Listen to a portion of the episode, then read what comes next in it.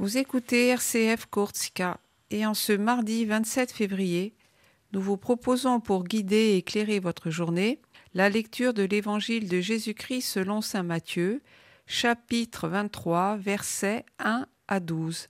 Cette lecture sera suivie de la méditation du Père Clément qui nous accompagne tout au long de la semaine.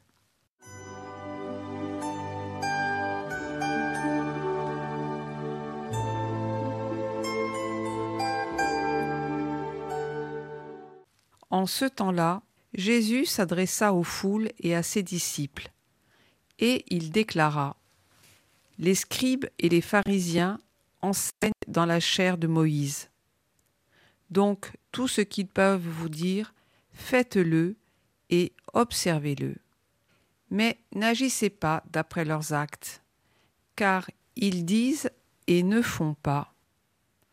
Ils attachent de pesants fardeaux, difficiles à porter, et ils en chargent les épaules des gens, mais eux-mêmes ne veulent pas les remuer du doigt. Toutes leurs actions, ils les font pour être remarqués des gens. Ils élargissent leurs phylactères et rallongent leurs franges. Ils aiment les places d'honneur dans les dîners, les sièges d'honneur dans les synagogues et les salutations sur les places publiques. Ils aiment recevoir des gens le titre de rabbi. Pour vous, ne vous faites pas donner le titre de rabbi, car vous n'avez qu'un seul maître pour vous enseigner, et vous êtes tous frères. Ne donnez à personne sur terre le nom de Père, car vous n'avez qu'un seul Père, celui qui est aux cieux. Ne vous faites pas non plus donner le titre de Maître, car vous n'avez qu'un seul Maître, le Christ. Le plus grand parmi vous sera votre serviteur. Qui s'élèvera sera abaissé, qui s'abaissera sera élevé.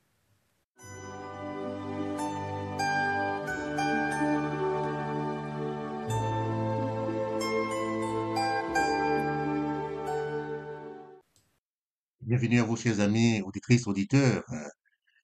Bien, nous poursuivons notre cheminement spirituel à travers le carême. Et c'est l'évangile selon saint Matthieu au chapitre 23, versets 1 à 12 que l'Église propose à notre méditation aujourd'hui.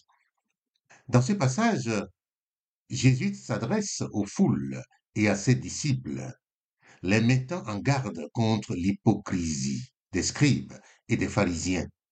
Il les exhorte à observer les enseignements de Moïse, mais à ne pas suivre l'exemple de ces leaders religieux qui disent une chose et en font une autre. Ils imposent des fardeaux pesants sur les épaules des autres sans même les toucher du bout du doigt. Jésus dénonce également leur recherche constante de reconnaissance et de prestige, leur amour pour les honneurs et les titres. Ils cherchent à être admirés des hommes, à être appelés rabbi, père ou maître, se hissant ainsi au-dessus des autres. Mais Jésus rappelle à ses disciples qu'en tant que serviteurs de Dieu, ils doivent adopter une attitude différente. Ils ne doivent pas rechercher les titres et les honneurs, mais plutôt servir humblement leurs frères et sœurs. Ils ont un seul maître, le Christ, et un seul Père, qui est aux cieux. Ces paroles résonnent encore aujourd'hui, nous invitant à examiner nos propres motivations et attitudes. Sommes-nous animés par un désir sincère de servir Dieu et nos prochains ou cherchons-nous plutôt à obtenir la reconnaissance et les louanges des hommes En ce temps de carême, alors que nous nous préparons à commémorer la passion, la mort et la résurrection de notre Seigneur Jésus-Christ, puissions-nous méditer sur ces paroles et renouveler notre engagement à suivre humblement le chemin de l'amour et du service. Puissions-nous nous efforcer d'être de vrais disciples mettant en pratique la parole de Dieu avec sincérité et humilité. Que le Seigneur nous accorde la grâce de vivre selon sa volonté en servant nos frères et sœurs avec un cœur généreux et désintéressé. Je vous propose cette prière pour finir.